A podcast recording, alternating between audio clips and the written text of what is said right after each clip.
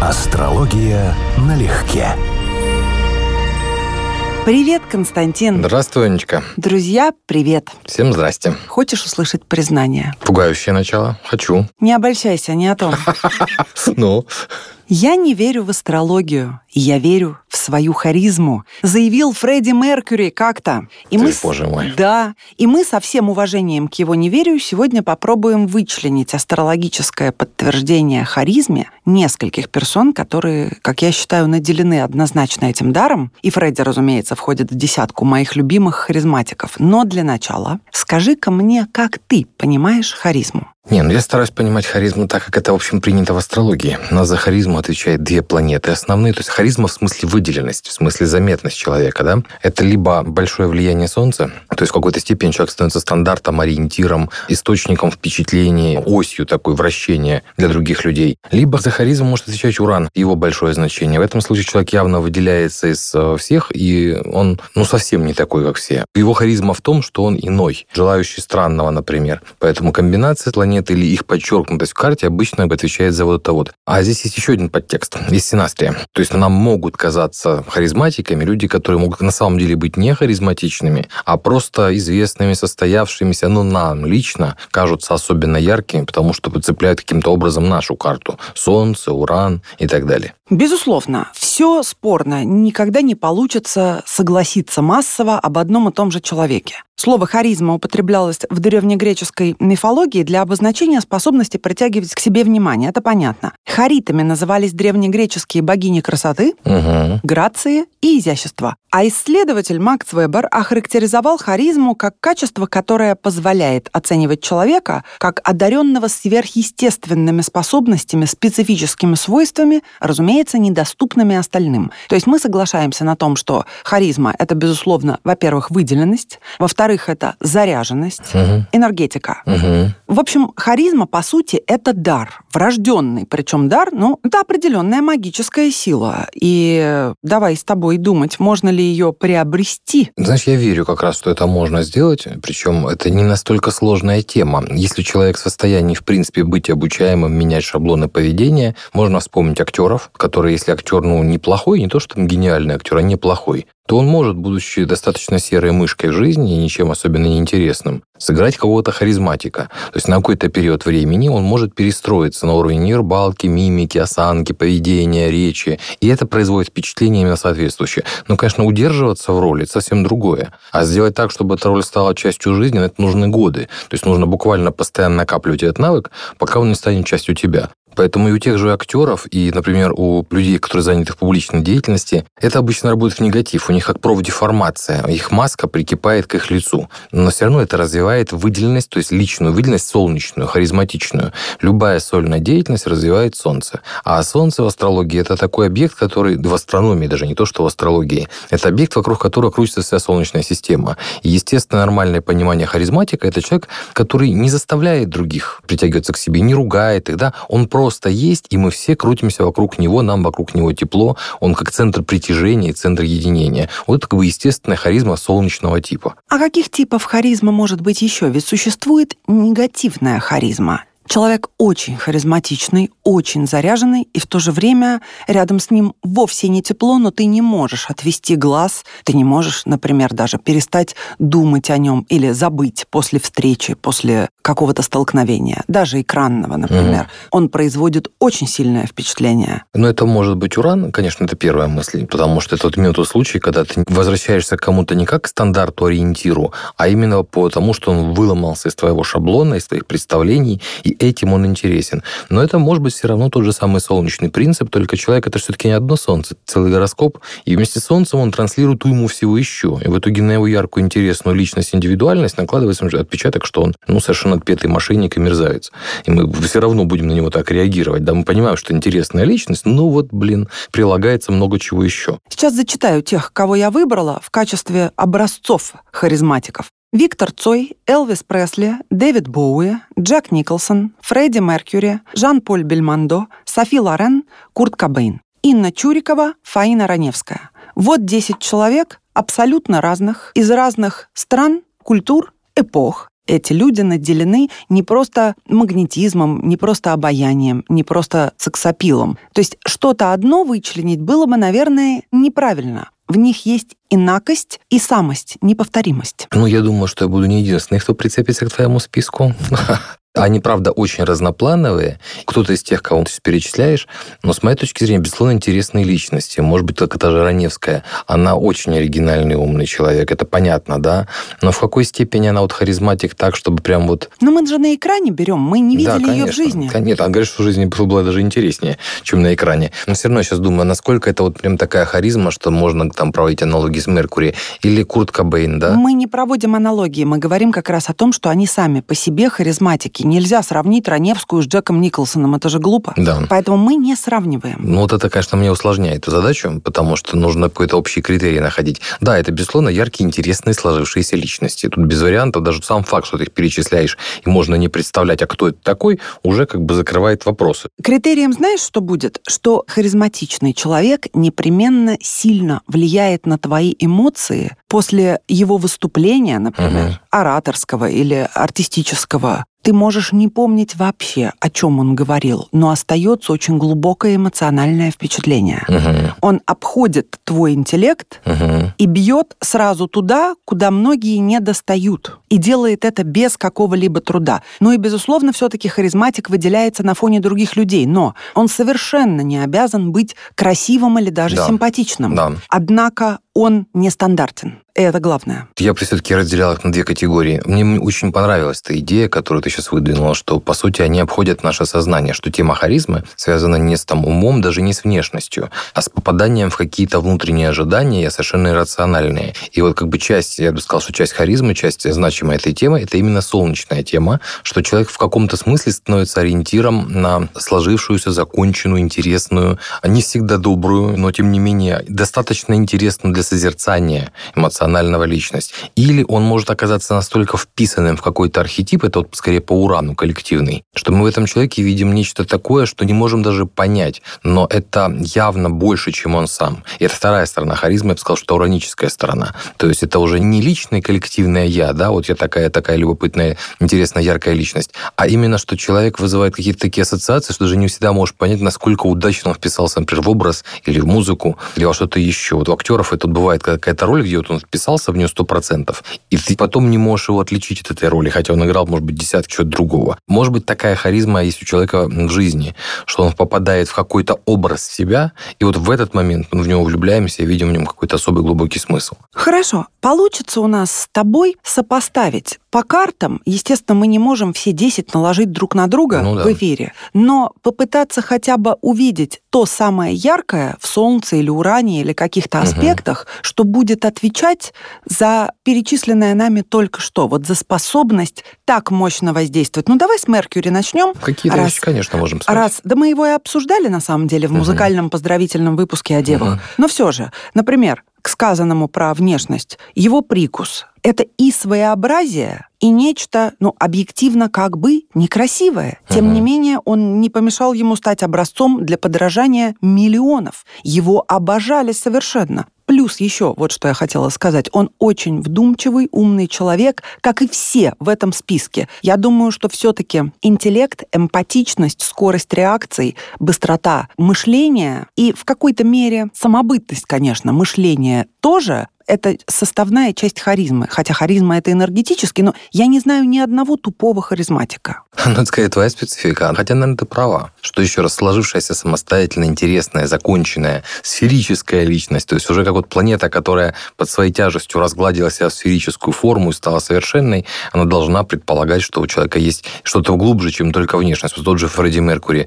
Ну, думаю, мало кто назовет его в своем уме симпатичным человеком внешне. Но, какая но он безумно бешен, но какая бешеная энергетика энергетика, да, насколько он на своем месте, вот даже так. У него здесь важнейшим моментом является трин Урана, о чем мы сейчас говорим, о харизме в частности, к Венере, Юпитеру и Марсу, причем Венере в весах. Это очень как бы мощно по воздействию, потому что это сразу про какие-то нестандартности, оригинальности во внешности. Это Венера Уран очень типично дает людей, аспект, который, по сути, мы в них видим привлекательность. То есть у любого человека, у которого комбинация Венеры с Ураном, а тем более такая удачная, как у него Трин, да еще с обители, это ситуация, при которой он многим людям вписывается в коллективное ожидание, вот в эти уранические генетические, поколенческие. Он буквально соответствует своей Венерой или манерами, или мимикой, или, может быть, даже какими-то элементами внешности. Вот этому пониманию харизмы уранической. А у него там еще Юпитер, который все это существенно увеличивает. И, в принципе, комбинация Венера-Юпитер, аспект счастливчика, Юпитер-Уран, аспект внезапного везения. Плюс добавляем к этому Марс тем же в весах, с Венерой, с Юпитером. С Венерой, допустим, далековато, с Юпитером поближе.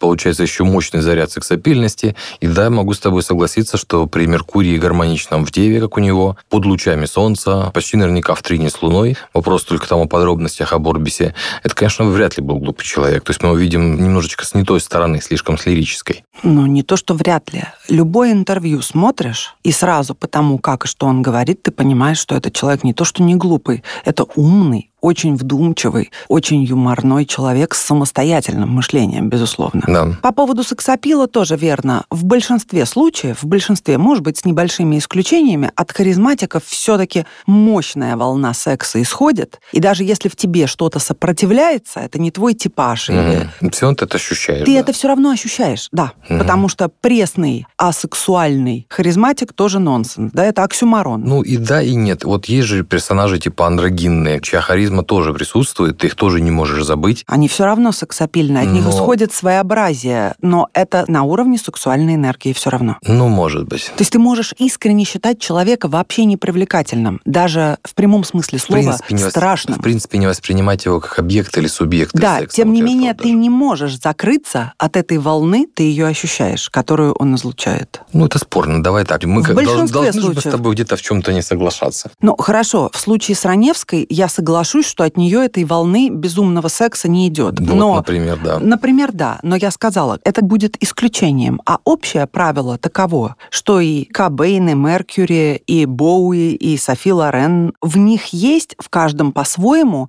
но свой магнетизм и своя сексуальная волна. Ну, спорный тезис. Я не хочу как бы... Я, я поняла. Да. Ну, Чурикова, да, тоже Чурикова, с оговор. Да, да. Но ты, ты... Видимо, не только они, понимаешь, в чем дело? То есть раз начинается список исключений, значит, это не такое Два. Чтобы Два правило. исключения из всех. Ну, Два. Да, не, ну, на можем... 10. Не, ну, я могу докопаться. Ну, давай, докопайся. Нет, просто из твоего же списка сейчас да, посмотрим. Да, да, Он из десятерых а вот, состоит. Вот а, Лорен, например, ну да, она признанная красавица, там, извини, сразу понятно по формам, что она красавица. А вот какой-то яркой личностной харизмы, кроме вот, собственно говоря, формы тела, разреза глаз и так далее, вопрос вкуса. Это кому понравится, кому нет. Потому что я, конечно, от нее волну секса ощущаю, но я могу объяснить легко.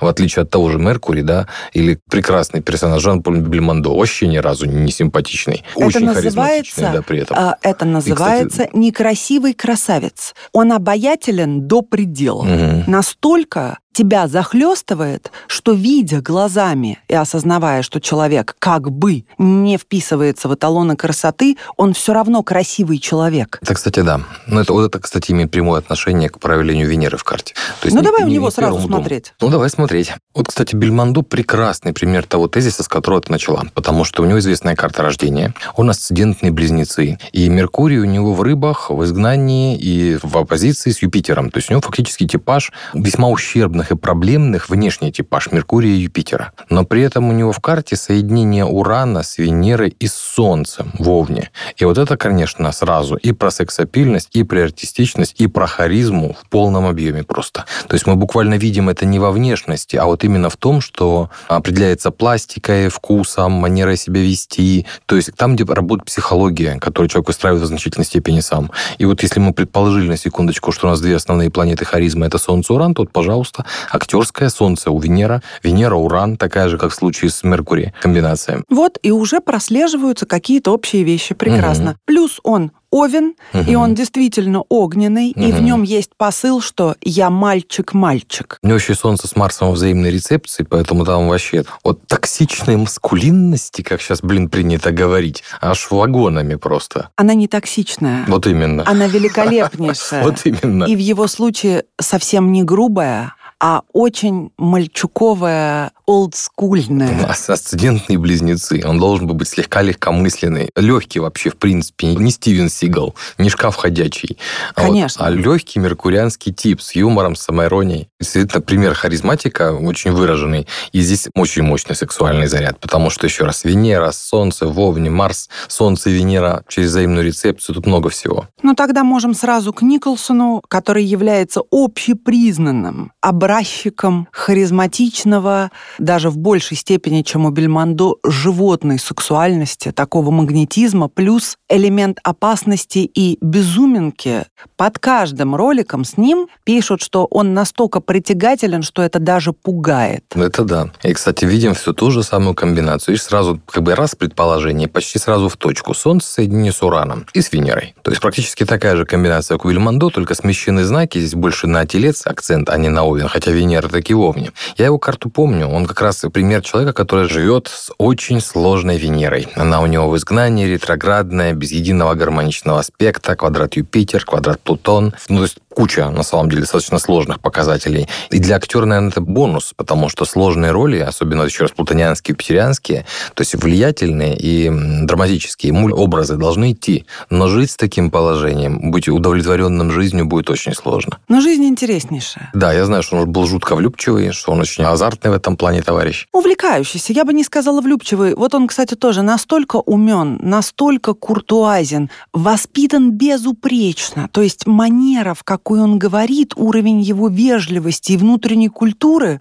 запредельный. А вот, а вот это уже скорее Меркурий, Трин, Юпитер. Меркурий абсолютно не проблемная у него планета в карте, в Тельце. Это человек, который всю жизнь будет накапливать знания, опыт, культуру, ум. На самом деле это один из показателей для мудрости в том числе. Но я, конечно, его запомнил и узнал по первой роли, которая сразу зацепила. Не дьявол в истинских ведьмах, хотя он хороший в сиянии, а вот пролетая над гнездом кукушки, потому что это вот попадание в его образ, именно Солнце, Уран, я имею в виду. И стандартная эта знаменитая фраза, которую все постоянно цитируют, ну я хотя бы попробовал. Далее смотрим. Виктор Цой, «Голос поколения». Тоже его разбирали в музыкальном выпуске про близнецов. Но вот его харизма более спокойная. У него нет этой жгучей сексуальности, но он тебя втягивает, как черная дыра, я бы сказала. Вот ты смотришь на него, слушаешь. Даже размеренный фильм на игле, угу. и вот как он движется, как он сидит, там много молчаливых, неспешных эпизодов. Ты погружаешься в него. Магнетический пылесос такой мягкий, который тебя втягивает и не отпускает. Вот здесь тоже, на самом деле, есть аспект Солнца-Уран, причем с односторонней рецепцией, поскольку Уран в Льве.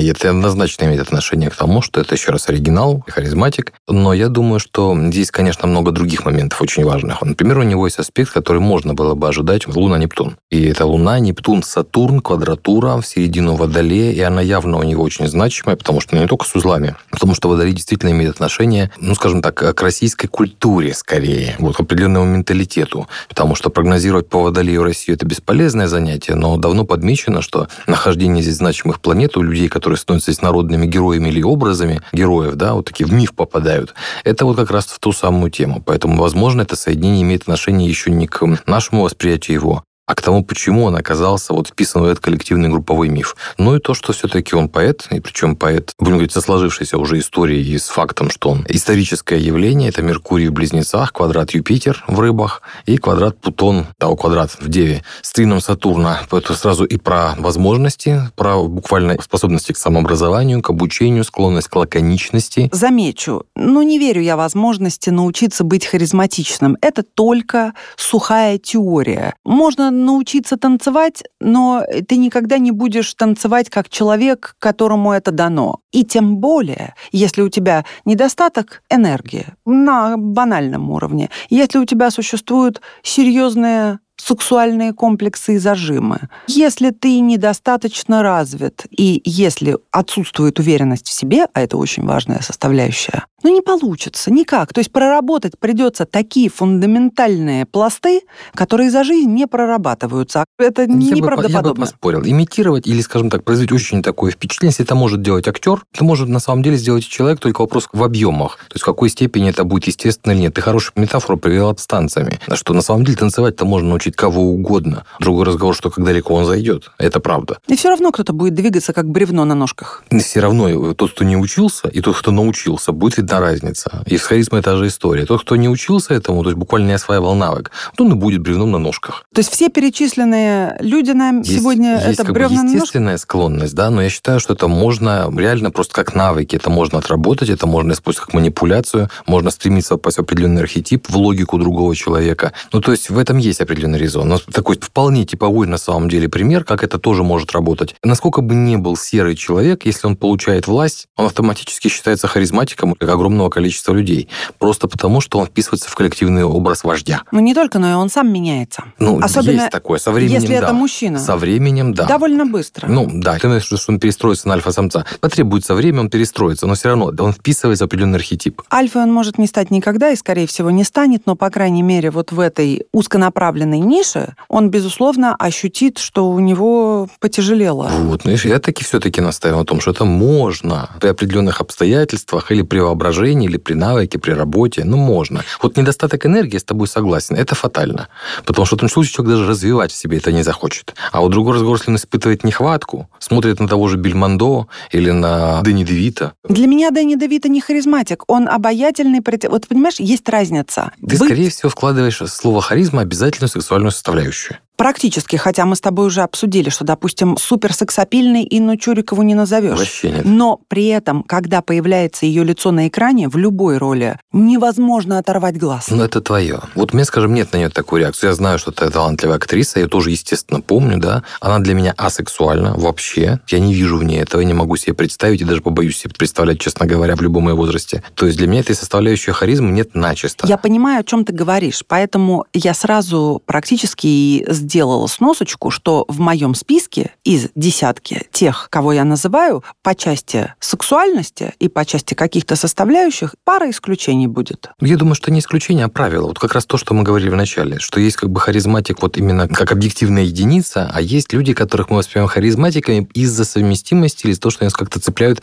наши корни, наше понимание харизмы. Но послушай, Они меня- вписываются в этот миф наш индивидуальный. все 10 меня цепляют. Ну, это Очень по-разному. да. При этом, как мужчина из восьми Мгм. мужчин, именно хотела ли бы я Нет. гипотетически? Нет, вот Нет. я не про хотела бы, а про то, что ты в ком-то все-таки видишь сексуальную составляющую, а в ком-то ты ее не видишь вообще. Вот я для меня Чурикова, ну вот еще раз, яркая, интересная, запоминающаяся Я актриса и согласна, женщина. я же и сказала, сильной нету, но сказать, я даже слова не могу подобрать для этого. Это не про секс как таковой, это не Николсон, это не Боуи, Мгм. это вот не то.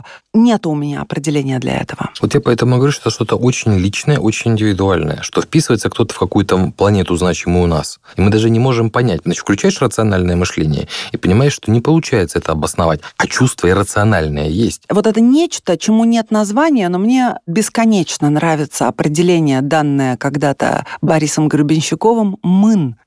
Это слово описывает то незримое, невыразимое нечто, что решает все. В этом что есть. Подчеркивает «мын». То есть этот человек вызывает у тебя что-то. И вот это может быть вызвано действительно им, а может быть вызвано спецификой совместимости, той частотой, на которой его энергетика цепляет нас. Синастрия, безусловно, будет работать в любом случае, это понятно. Но еще есть очень важный момент – подлинная естественность, которая подсвечивает ту уникальность, ту неповторимость Мгм. и тот дар, который мы называем харизмой. Мгм. Потому что это всегда очевидно для окружающих, когда человек абсолютно естественен. В нем нет ни на йоту фальши, напускного, даже какой-то закрытости от. Это не значит, что он нараспашку. Мгм. Но при всем при том он не думает вторым слоем, Мгм. что Мгм. он с кем-то, с кем он и так далее. Это безусловная естественность. Он органичен и в какой-то и Да. форм- форма соответствует содержанию вот в эту сию секунду. Это очень редкое качество. Да, это, по сути, следствие очень серьезной проработки себя, когда человек способен себя дистанцироваться и не ограничиваться внутренними шаблонами. Ты мне сейчас напомнила, по-моему, у Чехова есть эта фраза, что вышедшая на сцену кошка да, моментально может поломать любую пьесу, потому что на фоне ее любой актер сразу проигрывает. Видно, что он играет, а кошка нет. Не то, что она там ломает концепцию, она органична. Хм. А актер сразу становится в контрасте, видно, что он м, просто отыгрывает роль. Как раз об этом и речь, что есть люди такие, которые как вот эта кошка на сцене, они в жизни такие, что он входит, и ты понимаешь, что все остальные моментально оттеняются. Вот, да, в этом что-то есть, именно связанное со словом харизма. Друзья, но мы не прощаемся ни в коем разе. Видите, мы прервались, можно сказать, на полусловие. На следующей неделе будет продолжение. Не, ну эта тема реально большая. Тут просто даже не для астрологии налегке. Это прям на философское изыскание с терминологической базой, с диссертациями ты хорошо подтянул от авторитетов. Да, объемчик. Астрология налегке.